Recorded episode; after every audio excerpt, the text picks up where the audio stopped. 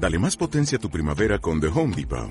Obtén una potencia similar a la de la gasolina para podar, recortar y soplar con el sistema OnePlus de 18 voltios de Ryobi desde solo 89 dólares. Potencia para podar un tercio de un acre con una carga. Potencia para recortar el césped que dura hasta dos horas. Y fuerza de soplado de 110 millas por hora. Todo con una batería intercambiable. Llévate el sistema inalámbrico OnePlus de 18 voltios de Ryobi. Solo en The Home Depot. Haces más. Logras más. En el mundo hay dos tipos de personas, las que no se preocupan por su dinero y las que estamos activamente aprendiendo día a día a tomar mejores decisiones de inversión y de finanzas. Las primeras personas, esas que creen que no se deben relacionar con el dinero, terminan viviendo una vida llena de frustraciones, plagada de estrés y con una alta incertidumbre de lo que puede pasar con ellos, sus finanzas y sus inversiones en el futuro. Las segundas, las que estamos permanentemente trabajando por tener más inteligencia financiera, estamos activamente planificando, pensamos en nuestro propósito, aprendemos de los mercados financieros y estamos tomando decisiones respecto a nuestro dinero para lograr que nuestro dinero trabaje por nosotros y dejar de estar trabajando para obtener dinero. En Inversapiens te queremos hacer una invitación para celebrar el fin de este año. Se trata de una semana durante noviembre en donde vamos a realizar tres clases completamente gratis en donde vamos a hablar todo lo que tienes que conocer sobre libertad financiera. Desde cómo elaborar tu propósito, cómo planificarte, hasta cuáles son los secretos y las técnicas para dominar los distintos mecanismos de inversión que están hoy día disponibles.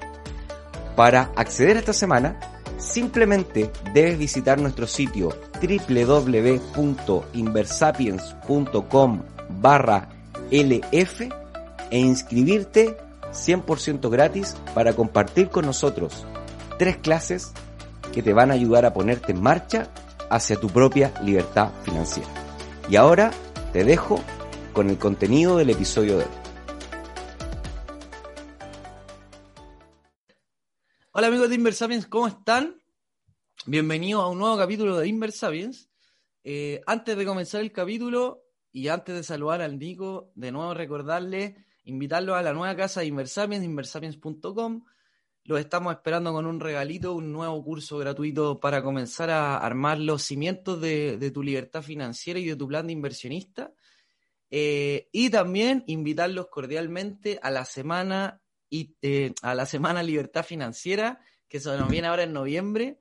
Eh, así que bueno, también vamos a estar con algunos late night este mes y bienvenidos como siempre a todos, los esperamos tenerlos, esperamos compartir con ustedes para conocerlos y si ya nos conocemos, bueno, seguir compartiendo o compartir nuevamente. ¿Cómo estáis, Nico? Hola Carlos, ¿qué tal? Eh, un gran saludo a todos los que nos están escuchando. Em, Estamos efectivamente empezando ya casi terminando el mes de octubre, empezando la última carrera hacia fin de año, así que decidimos con Carlos hacer un hacer actividades especiales típicos de fin de año para celebrar el año, el término de año que ha tenido cosas buenas y cosas malas, por cierto. Pero decidimos hacer un noviembre bien cargado. Ya tenemos un par de late night que, se van a anunciar a través de nuestras listas de correo. Y además tenemos una super semana de libertad financiera en donde vamos a estar junto a Carlos en tres oportunidades, son tres clases, en donde tú puedes participar simplemente si te registras en la lista de correo, te va a llegar eh, la información y el link para acceder a la clase. Además estamos abriendo un nuevo grupo de WhatsApp en donde vamos a poder compartir ideas, hacer preguntas, comentarios, etcétera. Así que más que todo, más que invitados todos a que se vayan al sitio www.inversapiens.com barra LF. Ahí meten su correo y van a recibir entonces toda la información. Obviamente que eh, además de eso vamos a estar enviando correos de valor en donde vamos comunicando los capítulos que van saliendo en Spotify y en iTunes y además vamos también escribiendo cosas que son un complemento de nuestro querido y amado y venerado podcast. Así que Feliz de estar acá nuevamente con ustedes en un nuevo episodio. Vamos camino hacia el episodio 60, así que, ¿cuál es el tema de hoy día, Carlos? Hoy día el tema que vamos a conversar es algo muy, muy, muy, muy, muy interesante, que creo que lo hemos tocado en algunos capítulos, pero no de manera directa. Así que hoy día el tema central va a ser el dólar. ¿Ya? la importancia de la moneda. Eh, vamos a hablar de, lo, de, lo, de, lo, de los tipos de regímenes cambiarios que existen en el mundo y algunos desastres que han ocurrido por tener alguno, uno u otro eh, sistema cambiario. Eh, así que bueno, Nico, no, no, sin nada más que agregar, dejo al experto. Dale, profesor. Bueno, sí, efectivamente. Nosotros, a ver, lo primero que tenemos que entender es entender una opinión objetiva respecto a algo que obviamente está muy relacionado con el podcast, que es el dinero. El dinero es un término de intercambio, es un artículo, un objeto que permite intercambiar objetos. ¿Ok? O sea, para que la gente entienda, muy al estilo de Inversapiens, cuando vivíamos en las cavernas, nosotros teníamos que, la tribu tenía que proveer todo lo que se necesitaba en la tribu. O sea, teníamos que fabricar, producir, cazar, recolectar, todo lo que fuese necesario. Pero en la medida que fuimos aumentando la cantidad de números en la tribu, de miembros de la tribu, estas necesidades que eran, que eran bastante básicas empezaron a ser más difíciles de manejar, más difíciles de producir, de recolectar, etc. Y por lo tanto empezaron los primeros atisbos de trueque. O sea, empezar a cambiar cosas por otras cosas. Pero el gran problema del trueque eran dos. Uno, era muy difícil transportar mercancías para poder intercambiar por otras mercancías, era caro. Y dos, era muy difícil llegar a un acuerdo rápido de qué era equivalente, de los términos de intercambio. Un concepto que vamos a ocupar durante todo el capítulo. ¿Cuál va a ser el término del intercambio? ¿Cuántas ovejas son equivalentes a tantos sacos de trigo? ¿Cuántas cabezas de cerdo son equivalentes a tanta madera? No tengo idea. Entonces, lo que empezó a pasar es que las tribus comenzaron a acuñar lo, primero, el primer concepto de dinero, que eran objetos que eran particularmente escasos en la zona en donde la tribu vivía. Entonces, por eso los que vivían más cerca del mar tenían algunas conchas de mar que eran específicas, algunos que vivían más cerca de los cerros acuñaban los primeros metales, etc. Y así fue creciendo, creciendo y fue quedando como metal precioso con el término de escasez suficiente, el oro. Entonces, el oro empezó, estamos hablando de antes de Cristo, ¿ah? todavía ni siquiera había proyectos de Cristo en la historia. Y así empezó a avanzar la humanidad, empezó a avanzar la humanidad y el oro, el dinero, el oro particularmente, se empezó a transformar en el término de intercambio. Pero el oro también tenía sus problemas, ¿ya? Y principalmente era un problema práctico, porque había que andar trayendo oro para todos lados, por eso uno ve en las películas antiguas, antiguas, que la gente va en carreta, yo siempre cuento esto en las clases, va en carreta, ¿cierto? Y atrás va un baúl lleno de oro. Y uno se pregunta, pero ¿para qué llevan el oro? Si no tiene sentido andar con oro para todos lados. Uno no andaría con oro. es, como llevar la, es como llevar la billetera hoy en día. Pero claro, era como llevar la tarjeta de débito. era la tarjeta de débito de la época. Entonces era súper poco práctico y súper poco seguro. Por eso habían tantas bandas que asaltaban en los caminos, ¿cierto? Asaltaban a la gente, eran los lanzazos de la época, para poder robarle la billetera. Entonces, ¿qué empezó a pasar? Que la gente empezaron a crecer los bancos y el banco te prestaba el servicio, nada más que eso, ¿ah? el banco no partió prestando dinero, partió prestando el servicio de guardar el oro. Perfecto. Tú pagabas solo para proteger el oro. Y después fue evolucionando. Entonces, ¿qué pasó? Los bancos empezaron a, guardar el oro y, y, esto se empezó a hacer cada vez más complejo. Entonces, ahí fue cuando los tipos en distintas partes del mundo, en distintos países, ciudades importantes, empezaron a decir, oye, ¿sabéis qué? Como es tan poco práctico andar con el oro, ¿por qué no empezamos a andar con algo que certifique claro. cierta cantidad de oro? Y ahí empezaron a acuñarse las primeras monedas. Y las monedas que eran de metales, que eran de metales, eh, digamos, estaño, em, eh, algo de bronce, etcétera. Plata igual, ¿o no? algo de plata, pero muy poco, eran casi todas aleaciones con metales muy baratos, eran representaciones del oro. Ya. Y obviamente estas representaciones del oro tenían que ser de alguna u otra forma garantizadas por el gobierno o por el imperio de turno. Perfecto. Entonces, por eso la gente quizás lo que más recuerda es este pasaje bíblico en donde Jesús dice al César lo que es del César y a Dios lo que es de Dios, eh, cuando rechazan las monedas que vienen con la cara, ¿cierto?, del César. ¿Y por qué vienen con la cara del César? Nada más para decir, mira, esta moneda, el César dice que esta moneda equivale a tantas onzas de oro. ¿Ya? Perfecto. Y así, bueno, vamos a apretar, vamos a apretar a avanzar, porque si no, no vamos a terminar nunca el capítulo. Y así después llegamos, llegamos a un minuto de la historia que es el acuerdo de Bretton Woods en Estados Unidos, ¿Ya? en donde la, la civilización, la ciudad, la sociedad decide, ¿sabéis qué? No vamos a seguir utilizando el patrón oro. O sea, vamos a dejar, por cierto, el oro garantizado en las reservas, en las reservas nacionales. Va a estar ahí como reserva, pero de ahora en adelante la moneda va a tener su propio valor. Nico, eso, eso fue después de la crisis del 29, ¿no? Claro, fue después de, fue después de varias, varias, varias consecuencias, pero el punto está en que cambiamos nuestra forma de pensar respecto al dinero y, dejamos de pensar de que esta es una garantía de oro que está en otra parte, sino que empezamos a aceptar que este, esta moneda o este billete tiene un valor por sí mismo, porque como sociedad acordamos que mil pesos valen mil pesos. ¿Ok? Entonces, ¿qué, ¿qué empezó a ocurrir? Empezó a ocurrir entonces que con la globalización también las monedas comenzaron a intercambiarse unas con otras. Y por lo tanto, naturalmente comenzó a construirse un mercado de monedas, en donde cada moneda tiene un valor respecto a otra moneda. Y eso se denomina los términos de intercambio. O sea, ahora en vez de, en vez de intercambiar mercaderías, trigo por carne de cerdo, eh, madera, por corderos, qué sé yo, ahora intercambiamos papeles. Pero cada uno de esos papeles está representado y está de alguna u otra forma garantizada por cada una de las economías que lo emite.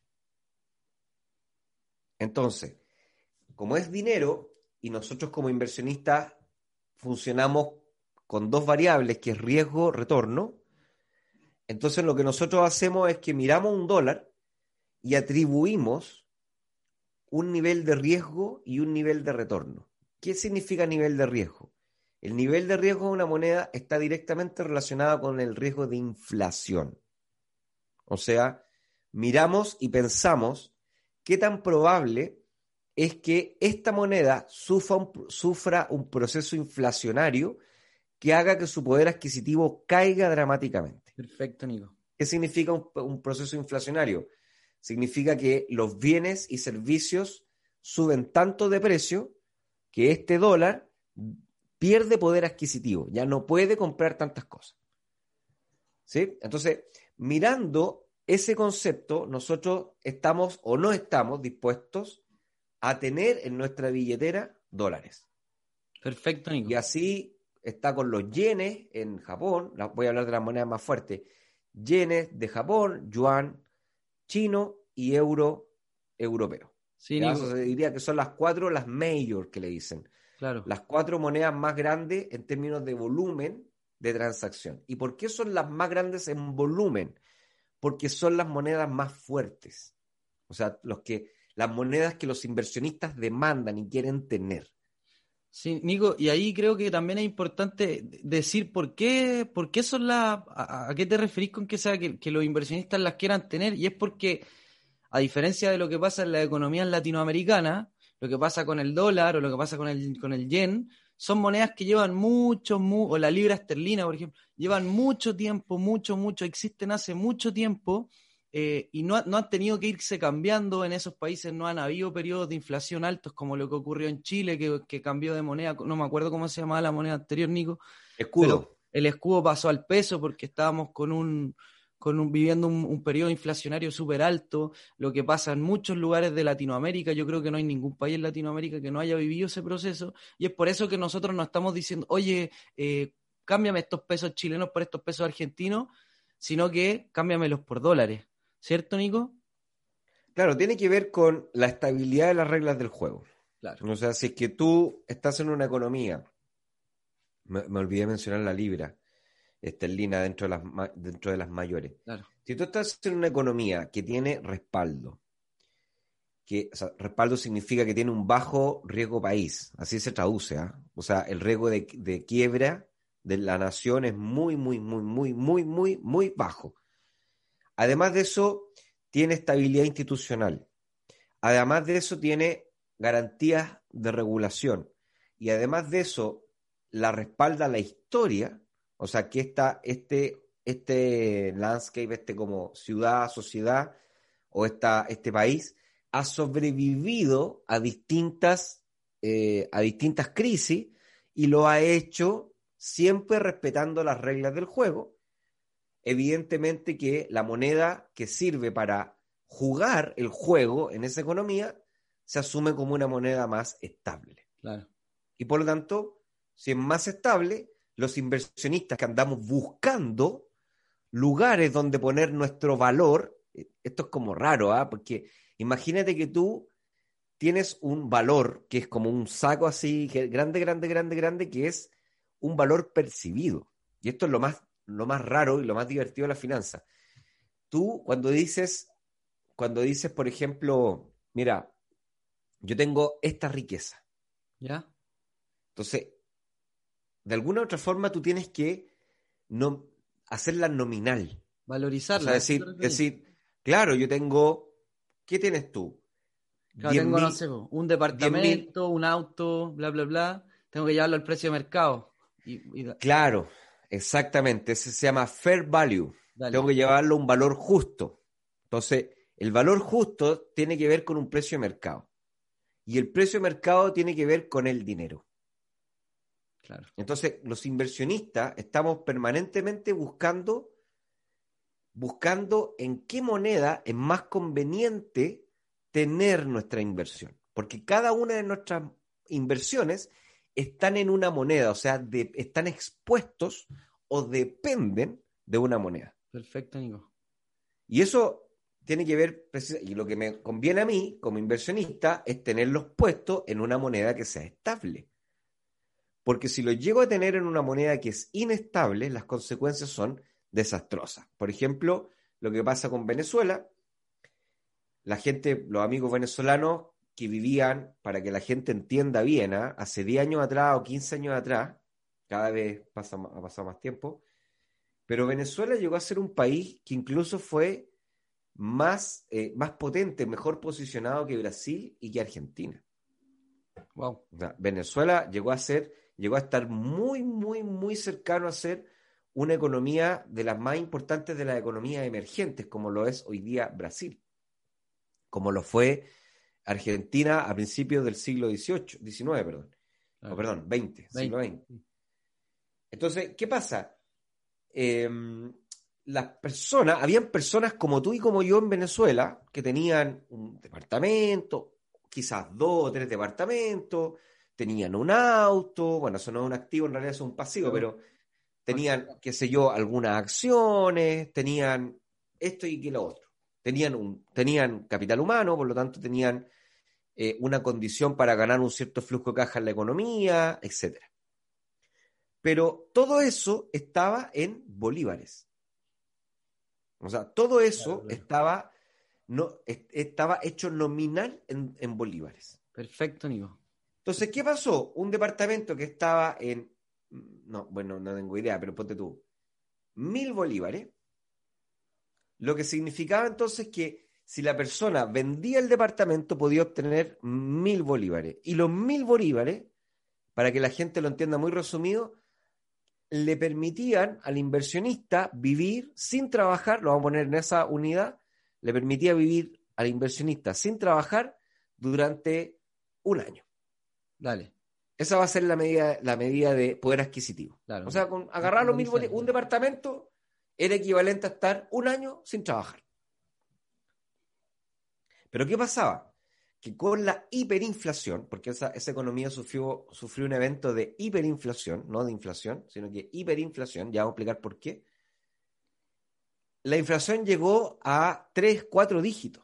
1000%, 1500%, 2000%, lo que quieran, da lo mismo. Es una brutalidad. Eso hizo entonces que el departamento seguía costando mil bolívares.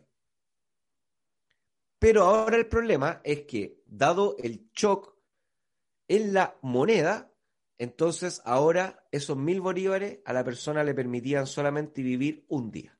Perfecto, Nico. Sin trabajar.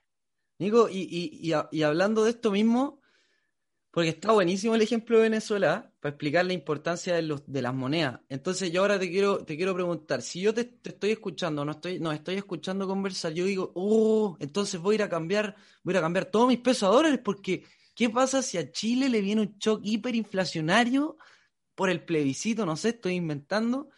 Em, y, me, y me alarmo y me da miedo. Entonces, lo que te quiero preguntar es, ¿qué cosas deben ocurrir para que, esto, que estos choques inflacionarios eh, pasen y, cómo está protegido Chile o cómo se protegen las economías del mundo a lo largo de la historia, de la, sobre todo de los últimos 100 o 200 años. Perfecto. Bueno, sin ir más lejos, en octubre del año anterior, todos recordarán lo que ocurrió con el tema del estallido social y que en varios pasajes del estallido se descontroló el sistema. Sí. Y ahí van a ver cómo el dólar reaccionó. Ahí te, estoy contando su historia porque les quiero explicar el mecanismo que tiene el país para protegerse. Entonces, ¿qué pasa? Hay incertidumbre político-institucional, no, no sabemos si es que esto se va a transformar en un campo de guerra y que por lo menos y por lo tanto el término de intercambio va a ser a golpe eh, o vamos a seguir manteniendo las reglas del juego y vamos a asumir que el que tiene mil pesos, diez mil pesos y cien mil pesos tienen distintos poderes adquisitivos dentro del sistema. Entonces, dada esa inestabilidad, el dólar llegó, superó la barrera de los 840 pesos. Fue una barrera histórica, de hecho, porque nunca el dólar había llegado a esos niveles tan altos. ¿Qué significa que el dólar haya aumentado? Significa entonces que el peso chileno se devaluó respecto del dólar. ¿Qué significa que se devaluó? Bueno, significa que necesito más pesos chilenos para comprar un dólar. O sea, el peso chileno vale menos. ¿Sí? Sí. Ahora, ¿cuáles son los mecanismos para evitar estos procesos de, de, evaluación, eh, de evaluación intensa de una moneda? El primer proceso y el primer sistema tiene que ver con la definición del valor de mercado. O sea, tenemos que tener un sistema que esté libre. O sea, que sean los mercados los que a partir de sus decisiones de comprar y vender vayan poniendo el precio justo de una moneda. Ya, estamos hablando del tipo de cambio. El famoso tipo de cambio libre, ya. O tipo de cambio flexible, flexible o flotante también le dice. ¿Qué significa eso? Que el tipo de cambio, o sea, que el precio de mi moneda respecto de otras monedas va a estar determinada por el mercado. O sea, no va a haber nadie que lo fije. ¿Ok? Eso no es obvio, para las generaciones más jóvenes dirán, bueno, sí, me parece que es obvio, bueno, para los más viejitos no es tan obvio porque los más viejitos alcanzaron a vivir en Chile, el Chile en donde el tipo de cambio era fijo. O sea, y eso fue hace poquito, hace antes del 80, el peso chileno, el tipo de cambio contra el dólar estaba fijo. Y el gobierno lo iba moviendo, lo iba definiendo de acuerdo a la conveniencia para la economía. ¿Ya? Entonces, ¿qué pasó en esa época? En esa época había un tipo de cambio y resulta que el gobierno salía a cada semana, ¿cierto? Salía a decir, mira, el tipo de cambio se mantiene, el tipo de cambio sube, sube un peso, sube dos pesos. Era por ley, se decretaba. Dale, entiendo. Y muchas empresas, como, como este es un país chico, de tamaño pequeño, perdón, con poco capital, muchas empresas estaban endeudadas con bancos internacionales, por lo tanto tenían deuda en dólares. Que era, muy bueno. Era bueno en su momento, porque estaba fijo el dólar. Exacto, porque el dólar era bajo, entonces el gobierno decía para reactivar la economía que venía saliendo, ¿cierto?, de la, del, golpe que, del golpe del 73, para reactivar más rápido la economía se puso un precio bajo y de esa forma las empresas podían salir a pedir deuda al extranjero y pagarlo, ¿cierto?, a una tasa competitiva. Perfecto. Y pero después empezó a ocurrir de que la economía o sea, el mercado comenzó a operar igual, seguían las fuerzas de mercado operando, los inversionistas seguían pensando que la economía nacional era muy pequeña y muy inestable, muy incierta respecto a la economía norteamericana, y eso comenzó a presionar el precio de la moneda, el precio del peso respecto al dólar, presionar hacia arriba, o sea, eh, era el, el, precio del dólar era mucho más alto que lo que ponía el gobierno. Y ahí el gobierno aguantó, trató de aguantar el máximo posible hasta que llegó un momento en que ya no pudo aguantarlo, porque para aguantarlo tenía que el gobierno invertir, ¿cierto? Tenía, tenía que soportar esa, ese cambio fijo y llegó un punto en que lo tuvo que liberar a flotante y ahí se ajustó el precio y ese solo ajuste hizo que el, el precio del dólar subiera bastante, considerablemente, haciendo que muchas empresas incluso quebraran. ¿Cuál fue, ¿Cuál fue, el shock, Nico? ¿Qué, qué, fue lo, lo, específico que hizo que, me imagino que los inversionistas quisieran retirar los dólares y llevárselo a otro lado? Eh, ¿qué, qué, pasó exactamente? No, exacta, no, no hay ni una causa específica, sino que fue, fueron varias causas. Siempre las tormentas son tormentas perfectas, o sea, siempre se van alineando hartos factores y confluyen en un solo hito. En este caso habían varios, varios, eh, varios factores. Por ejemplo, los bancos, los bancos locales estaban todos endeudados en dólares eh, y tenían una fuerte presión por, por evitar que subiera el dólar, pero el país para mantener el dólar a ese nivel tenía que seguir invirtiendo, el gobierno tenía que seguir invirtiendo para poder en el fondo comprar dólares más caros, meterlos a la economía y poder venderlos más baratos. O sea, hubo una, una crisis. alguien tiene que pagar la fiesta, no, no es gratis. O sea, si yo, por ejemplo, digo, decreto que en mi fiesta, en mi fiesta de cumpleaños, la piscola va a ser gratis, eso no significa que, que, la botillería que vende pisco va, va, a vender el pisco gratis. Claro. O sea, significa que yo, que soy el dueño de casa, voy a comprar el pisco y lo voy a dar gratis en la economía, en la fiesta. Pero si decreto que el pisco vale 500 pesos, la, piscola, voy a tener que comprar igual el pisco afuera, pero al momento de servirlo en la fiesta voy a poder recuperar 500 pesos por vaso. ¿Te fijan o no? Entonces, el término flexible o flotante tiene que ver con eso, tiene que ver con, ok, vamos a definir que cada uno compre un dólar al precio que hay en los mercados extranjeros o va a ser fijo, es decir, yo voy a poner las reglas del juego, pero eso quiere decir que yo tengo que estar dispuesto a subsidiarlo. Entiendo. De hecho, Nico, eh, el, lo, que me explicaba un profe a mí en la, en la clase de macro que tuve en el máster es que los países se dividen entre, entre estos dos regímenes y hay, hay, como, hay como matices de pasar del tipo de cambio flotante, que es el que tenemos hoy día en Chile, a pasar al tipo de cambio fijo. Y que habían varios ejemplos eh, empíricos, ¿ya? donde el, tipo de cambio fijo había traído o trae la consecuencia de tener el riesgo de, tener un déficit o un, o un riesgo en la balanza de pago. Es decir, que se te escapen los dólares del país cuando uno tiene el, el tipo de cambio fijo. Igual me gustaría, voy a, te voy a dar un ejemplo que nos dio el profe, que fue el caso mexicano. En México, en la década de los 80 o 90, la verdad no, no, me, sé muy bien el año, pero habían, habían dos partidos políticos, como en, todos los, en muchos países del mundo, y siempre ganaba el mismo partido político, pero en esas elecciones mataron, mataron al, al, al candidato del partido político que siempre ganaba.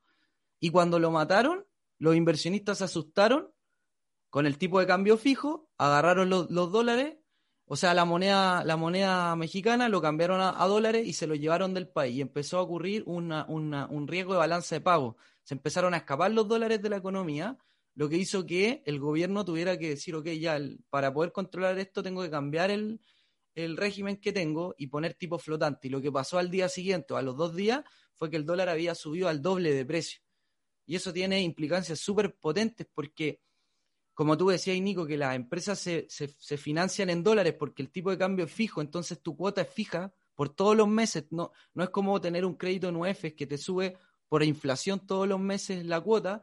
Si acá el, dólar está fijo y tú tienes un crédito en dólares, tu obligación está en dólares, tú pagas todos los meses lo mismo, aunque pasen 10 años.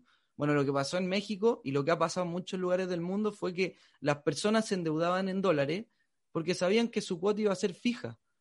Pero cuando ocurre este shock de que matan al presidente y que los inversionistas se, escapan con los dólares em, y el dólar sube al doble, ahora las personas, todas sus obligaciones le suben al doble y aumenta el riesgo de no, de no pago, aumenta el riesgo de crédito. Y eso hace, obviamente, lo que pasó en México fue que hubo una quiebra de los bancos porque la gente eh, no podía pagar. No, no, ni las empresas ni las personas podían pagar y bueno, eso provocó una crisis social y una crisis financiera en México súper importante y, es un poco el riesgo del, régimen que existe de, tener el tipo de cambio fijo. Por eso las economías se, se fluctúan entre el, el, tipo de cambio fijo y el tipo de cambio flotante, pero la historia pareciera decir que, que es más riesgoso tener el tipo de cambio fijo que, y, hemos mutado, como en Chile, a tener un, tipo de cambio flotante. Es decir, que se regule con el mercado el precio del dólar.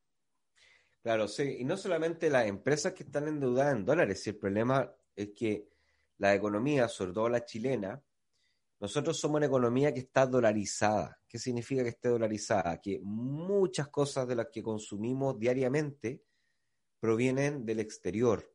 Dentro de eso, la energía, con el petróleo, los granos, los alimentos, los alimentos nuestros y los alimentos de nuestros alimentos, o sea, todos los animales, toda la, producción de proteína animal está en base a dólar, porque tenemos que comprar granos de afuera de dólar, la energía, como les decía anteriormente, eh, el trigo, que por ejemplo el pan, que es tan, clásico acá en Chile, ¿cierto? Nosotros somos número uno o dos, ahí nos peleamos con Francia per cápita en el consumo de pan, así que todo el trigo que traemos, o sea, la gran mayoría de trigo lo traemos del extranjero. Eh, todas esas cosas se compran en dólares. Entonces, ¿qué pasa? Si sube el dólar de un día a otro de forma importante, significa entonces que todos los, todos los productores que necesitan importar materias primas van a subir los precios. Claro de sus productos. ¿Para qué? Para poder comprar las materias primas. Y eso se llama pass-through, es pasarle el efecto al cliente. Y eso significa entonces que nos vamos a levantar y de un momento a otro todas las cosas van a estar al doble o al triple. Pero nuestro salario no se duplica ni se triplica de un mes a otro. Las empresas no, no, no alcanzan, no pueden seguir esa expansión inflacionaria aumentando los salarios. Así que los salarios se quedan donde están, generando entonces un episodio de colapso económico producto de la inflación o de la hiperinflación en este caso. Y eso significa entonces que las personas van a empezar a salir a las calles, va a haber un nuevo estallido social, van a haber huelgas, van a haber reclamos, muchas empresas van a quebrar, va a empezar la cesantía, el desempleo, y eso empieza a caer, a caer, a caer, a caer, a caer sin ningún tipo de tope. Entonces, ¿qué es lo que te garantiza el sistema flexible? El sistema flexible te garantiza que los cambios se van sucediendo de forma marginal y paulatina, de tal manera de que el Banco Central, y aquí es donde está el segundo mecanismo, pueda articular instrumentos financieros que permitan combatir, hacer una política anticíclica frente a cualquier evento de, de, devaluación importante de la moneda local.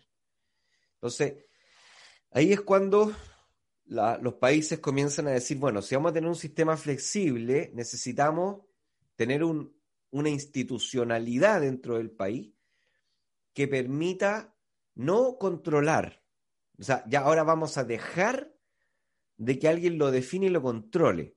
Pero eso no significa que vamos a renunciar a intentar, a intentar eh, definirlo en cierto nivel. O sea, no, es no, va a ser por, no va a ser por control, va a ser por participación en el mercado. ¿Ya? O sea, es como decir, por ejemplo, en una casa, voy a renunciar a controlar lo que mi hijo quiera pensar.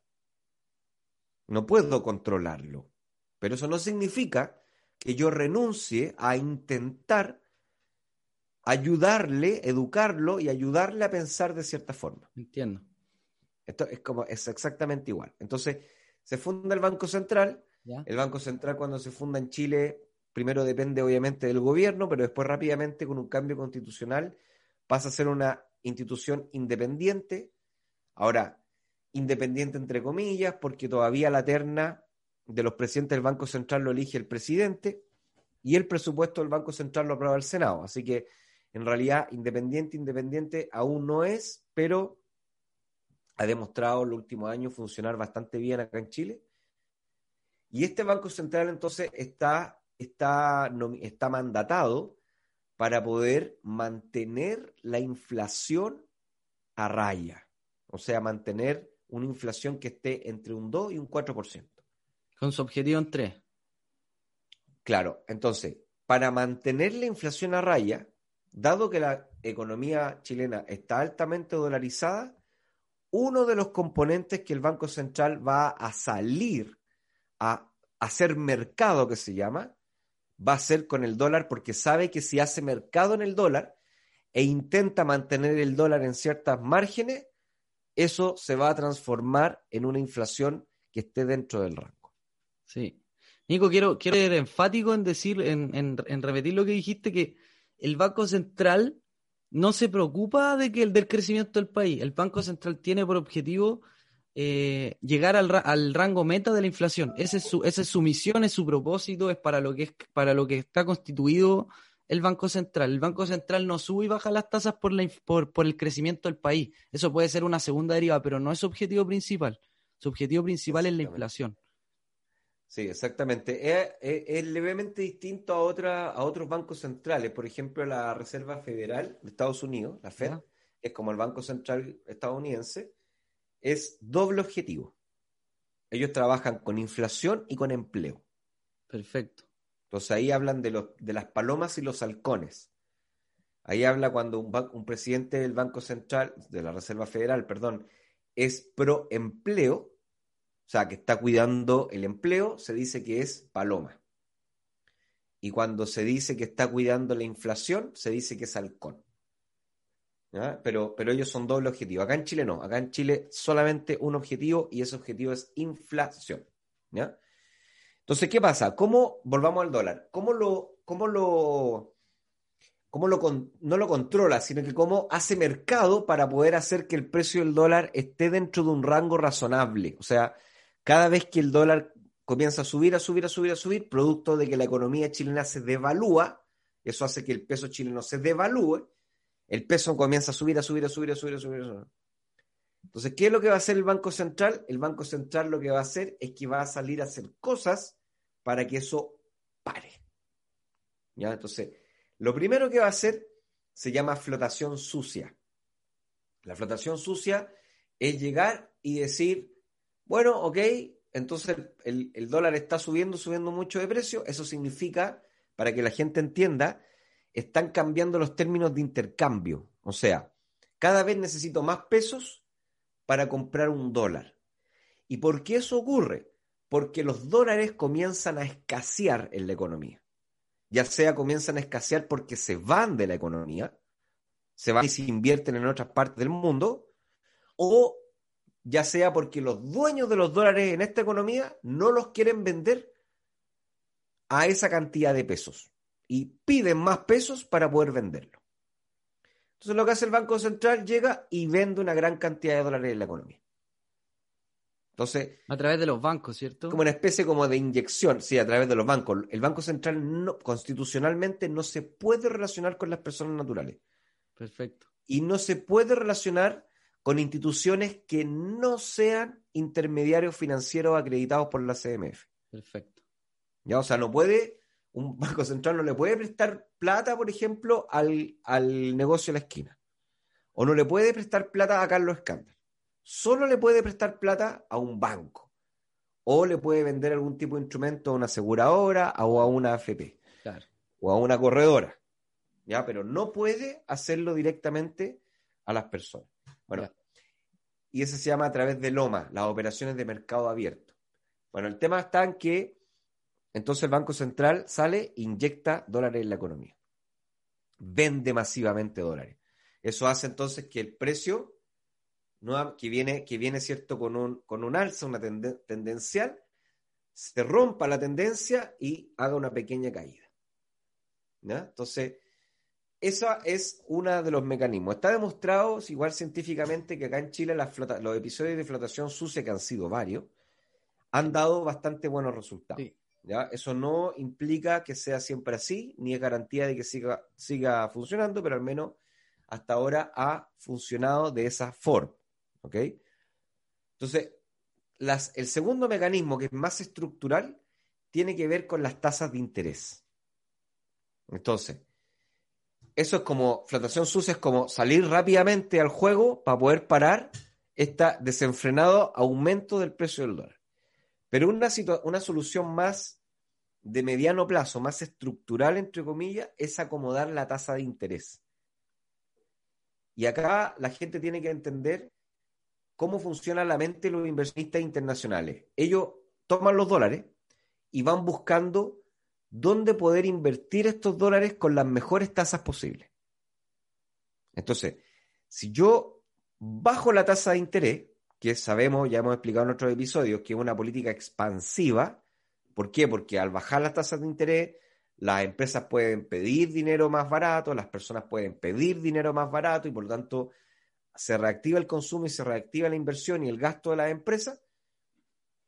Entonces, si yo bajo la tasa de interés, los inversionistas dicen, "Mm, ya no es tan interesante tener mis dólares invertidos acá porque me bajaron los- la- las tasas de interés. Ya no gano tanto a cambio de tener los dólares, así que se los llevan a otras partes del mundo en donde tengamos mejores condiciones de tasas de interés. Sí.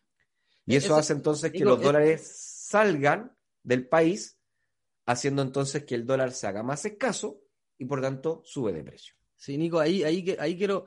E- Ese concepto no es tan fácil de entender, así que me gustaría, me gustaría explicarlo de mi manera, a ver si se, si se entiende. Tú me decís si, si se entiende, pero una cosa son las empresas de una economía o, lo- o las personas de una economía, que cuando el Banco Central baja las tasas, las personas y las empresas que quieren realizar proyectos de inversión, pero no tienen el dinero, cuando van a pedir el dinero prestado, lo pueden obtener a una mejor tasa, una tasa más conveniente para pagar menos interés. Por lo tanto, una bajada de tasas para agentes que quieren, que quieren eh, hacer proyectos de inversión, pero no tienen el dinero, es súper conveniente.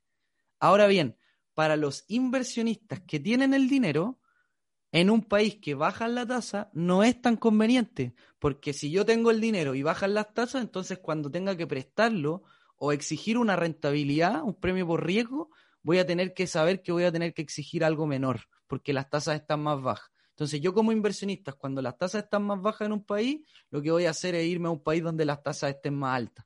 Eso es cierto. Sí, sí, se conoce, se conoce cariñosamente este término, este mecanismo en la economía como los capitales golondrinas, que son, son capitales, son dólares que van, van volando de economía a economía buscando las mejores tasas de interés. Dale. ¿Mm? ¿Y por qué son las mejores tasas? ¿Por qué buscan las mejores tasas de interés? Bueno, porque quieren con un riesgo muy bajo obtener la mejor rentabilidad posible. Entiendo. ¿no? Hoy día, para que la gente entienda, hoy día a precio de mercado en Chile, tú puedes obtener una jugosa rentabilidad si tienes dólares invertidos en el mercado nacional, una jugosísima rentabilidad de 0,02% anual de rentabilidad en depósitos a plazo en dólares. Sí. Repito, 0,02%. O sea, es básicamente nada. ¿Mm? Entonces, ¿qué pasa? Eh, eh, así funciona. Ahora, otro mecanismo importante para el dólar y con eso terminamos de explicar por qué el dólar sube. ¿Ya? Ya dijimos ya la cantidad de dólares que hay transándose en el mercado, este efecto de las tasas, ¿cierto? Sí. Y el tercer componente, que yo te diría que es uno de los más importantes, tiene que ver con el precio del cobre. Ya. ¿ya? Entonces, ¿cómo funciona esto del precio del cobre? Nosotros somos una economía que exporta, que el 52%, el 53% del total de exportaciones es producto del cobre.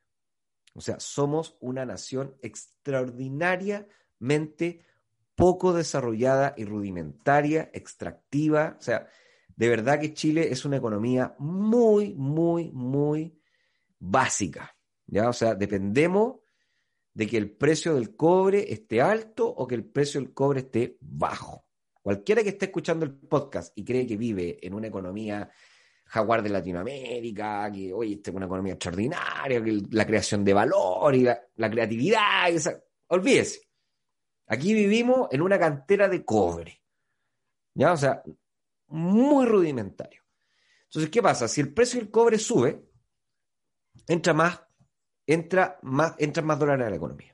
Punto. Y al haber más dólares baja el precio. Sí. Y al haber más dólares baja el precio. ¿Se fijan? Entonces, ¿qué pasa? Cuando se alinean los planetas, como por ejemplo estallido social, que fue lo que ocurrió en octubre, y que estábamos recién saliendo de la guerra comercial con, con que de China, de China con Estados Unidos, entonces teníamos un crecimiento mundial deprimido y además teníamos una fuerte, eh, una fuerte incertidumbre dentro del país. Entonces eso hizo que se alinearan los planetas un precio del cobre deprimido, ¿cierto? Producto de esta guerra comercial. Nadie compraba cobre, así que el precio del cobre estaba bajo. Y además le metimos esta inestabilidad política que hizo que los inversionistas se asustaran y dijeran, oye, yo no quiero tener pesos, quiero, quiero, quiero tener dólares. Y eso hizo entonces que los dólares se hicieran todavía más escasos dentro de los casos que ya estaba producto del precio del cobre y de las tasas bajas de la economía, y eso hizo que todo se alineara y el precio rompiera los 800 y se fuera a escalar y llegara peligrosamente a los 900. Y ahí fue donde el Banco Central sale y dice, no, esto hay que salir a participar del mercado. Algunos le dicen intervenir, la palabra real no es intervenir, es participar del mercado porque intervenir sería poner un precio por, eh, por- por política, poner el, el precio vale tanto, pero el, Banco Central lo que hace es que simplemente sale a vender dólares. Y a vender dólares eso hace entonces que esta escalada, ¿cierto? Que en algún, que en algún caso también es bastante emocional, eh, se rompa y nuevamente la economía pierda, o sea, tome, retome rumbo y comience nuevamente a eh, moverse dentro de los rangos que le permiten al país estar en una inflación del 2 al 4%. Obviamente que después no sabíamos, pero vino el coronavirus, el coronavirus entonces deprimió el comercio internacional y el comercio local y la economía local, haciendo entonces que, pese a que tuviésemos un dólar muy alto, que produce inflación, por cierto, No sé. esta disminución de las tasas de crecimiento hizo entonces que esta inflación se mantuviera controlada en los rangos, Sí. pero a cambio de un bajo crecimiento, desempleo, etc. Oye, Nico, ya Por mira. ahí va la cosa. Entonces, explicamos la import- Bueno, hiciste una, una, una breve historia de, la- de la- de cómo se va formando la moneda, que me parece súper interesante. Después explicamos lo- los regímenes cambiarios que existen en el mundo y por qué están asociados al dólar, porque el dólar es la moneda más importante del mundo, es como el idioma inglés, ¿cierto? ¿No? ¿Ya? Hablamos del, de- del- del- del- del régimen flotante de Chile y de cómo el Banco Central tiene mecanismos para hacer que el precio del dólar fluctúe. Para que la de nuevo, no es para que el dólar suba o baje, es para controlar la inflación. Es lo que le- eso es lo que le interesa al Banco Central. Al Banco Central, si, el, si la inflación se mantuviera en 3 y el dólar estuviera en 900, el Banco Central no va a hacer nada para, para, para cambiar el tipo de cambio. ¿ya?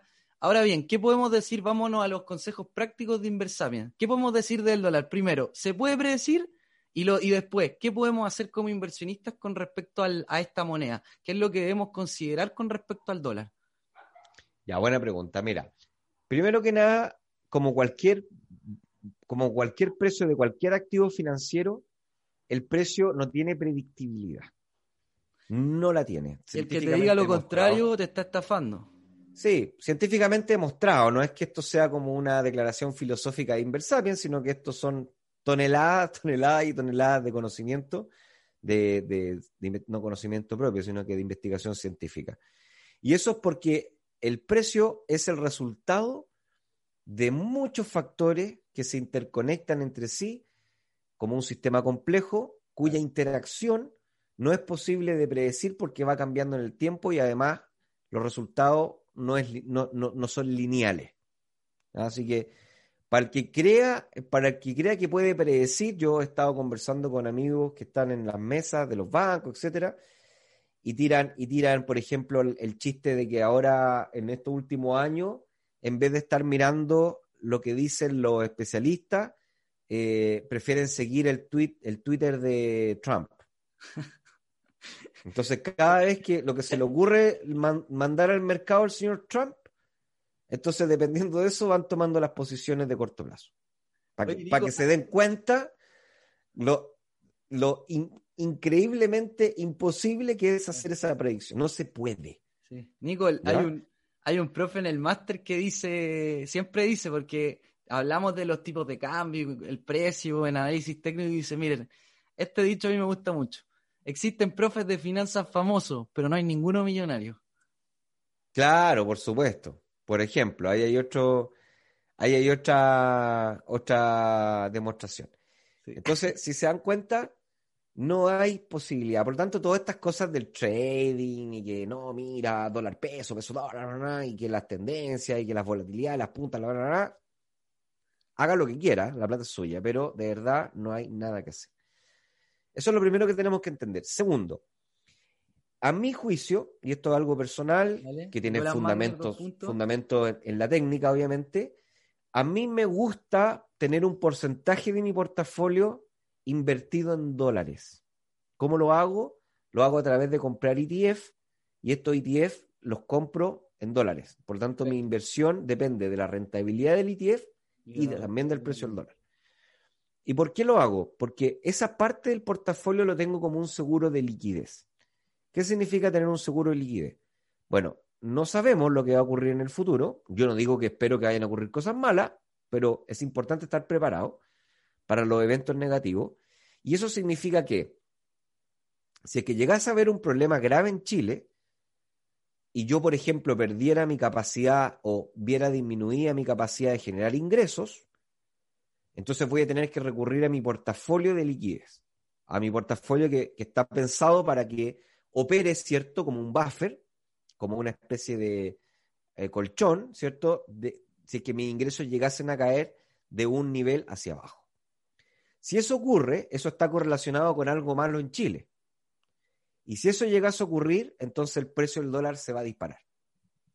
Entonces, ¿qué pasa? Yo tengo un seguro natural que frente a distintos eventos negativos cae mi ingreso y eso hace entonces que aumente mi ingreso personal, eso hace que aumente mi ingreso financiero, haciendo entonces que yo tenga una cobertura natural por estar invertido en dólar. No es todo mi portafolio, no creo que sea tampoco responsable de estar llamando al caos y estar diciendo que esto, eh, esto se va a destruir, se va a demoronar, sino que simplemente yo digo que una parte del portafolio la tengo en dólares. Y eso, y eso creo que puede ser una buena aplicación. Otra buena aplicación práctica es para las personas que les gusta viajar. Es bueno, como no hay predictibilidad, y esto es una discusión en buenos términos, por supuesto, con mi señora, que siempre hablamos, mi señora le encanta viajar, entonces siempre me dice, oye, ¿compro dólares? Está barato, parece. Entonces le digo, compra dólares, porque estamos pensando siempre en el viaje que viene, entonces vamos ahorrando y el ahorro lo hacemos en dólares. Pero ella siempre me pregunta si compro dólares. Y yo le digo, compra dólares. Entonces me dice, como esperando una respuesta, no, espérate dos días más, porque en dos días más va a bajar. La recomendación práctica es que si puede ahorrar, ahorre, siempre. Si lo quiere hacer para un viaje, ahorre y compre dólares inmediatamente. Punto. Y no esté pasándolo mal con algo que no va a poder hacer, que es como, por ejemplo, predecir el precio del dólar. Yo diría que esas son como las dos aplicaciones prácticas. Nico, yo, yo, yo te diría, agregaría lo último que dijiste, porque a mí, a mí varios inversores me preguntan, oye, Carlos, eh, ¿compro dólares ahora o espero después del no sé qué?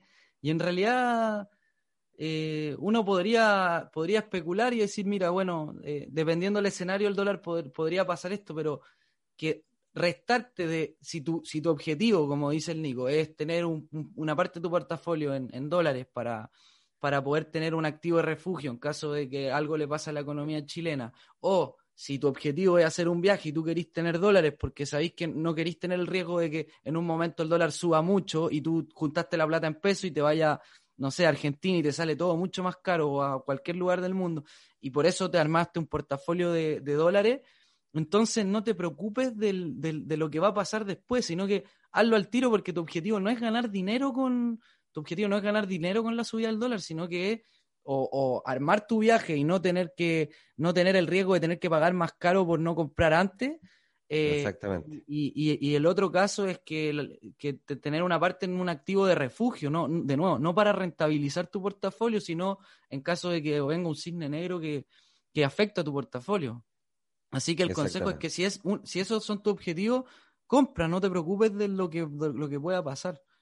Porque depende. Lo que pasa es que la gente también tiene que entender, creo yo, que los mercados financieros, a mi entender, se equivocan y creen que esta es una, una herramienta vistosa para poder vender al inversionista eh, un sueño que en realidad no existe, que es el sueño de la predictibilidad.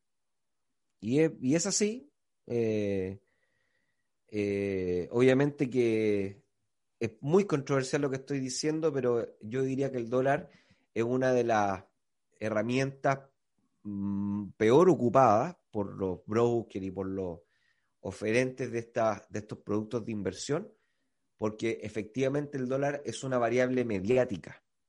O sea, si yo hablo, por ejemplo, a cuánto está CMPC hoy día, que el precio de CMPC, una, una compañía, nadie va a saber a cuánto está CMP hoy día, pero si yo pregunto cuánto está el dólar, todo el mundo tiene una noción. Y, el dólar sale en la noticia, y los especialistas salen hablando del dólar, y el dólar, y el dólar. ¿eh? Entonces, claro, eh, efectivamente se transforma en una variable vistosa, que es la puerta de entrada para después meter y seguir después adentro apaleando al pobre cliente. Y lo otro que también es triste, el dólar, eh, lamentablemente, y aquí está el sesgo de la retrospectiva. La gente cree que porque puede contar una historia coherente del dólar en un episodio histórico del tiempo, tiende a creer que puede predecir entonces el dólar en el futuro. Y ese se llama sesgo de retrospectiva y es realmente muy dañino porque le hace creer a la gente que tiene la capacidad que no tiene. y por ahí detrásito llega el broker a venderte producto para que tú creas que como tienes esa capacidad, tú vas y consumes estos productos de inversión y después si pierde te dice, mm, lo que pasa es que mira, el cine negro y no sé qué cosa, pero mira, y yo te voy a explicar lo que pasó para que aprendas ahora y el otro mes no te pase. Y así están cada vez eh, sacándole plata a la gente que no sabe. Mm.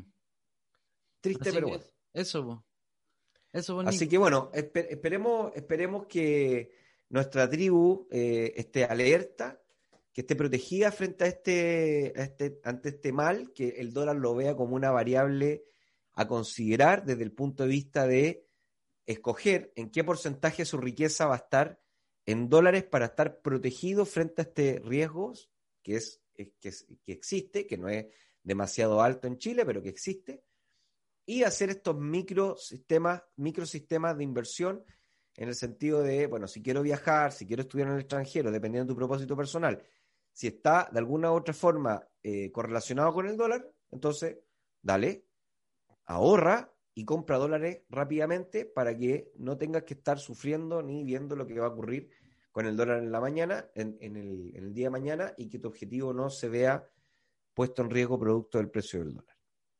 Buenísimo, Nico. Así que este es un capítulo que queda un poquito más largo que, que, lo convencional. Yo les recomiendo que estudien, que investiguen, que, que se enteren, que, que conversen, que le, que le pregunten a los expertos que tienen a la mano para que vayan sofisticando y mejorando su capacidad para conocer el juego, eh, en este caso, en el caso del precio del dólar. Listo.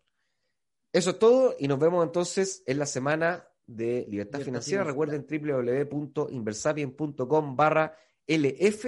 Ha sido un placer estar con ustedes y nos vemos en la siguiente semana con un nuevo episodio de Inversapien. Chao, que estén bien. Esperamos que este episodio te haya entregado el conocimiento para estar un paso más cerca de ser una mejor versión de ti. No te olvides compartir, comentar, déjanos tu valoración y ayúdanos a conectar con más inversionistas. Un gran abrazo y nos escuchamos la próxima semana en un nuevo capítulo. Pasa a la acción, aplica lo que aprendiste y conviértete en un Inversapiens.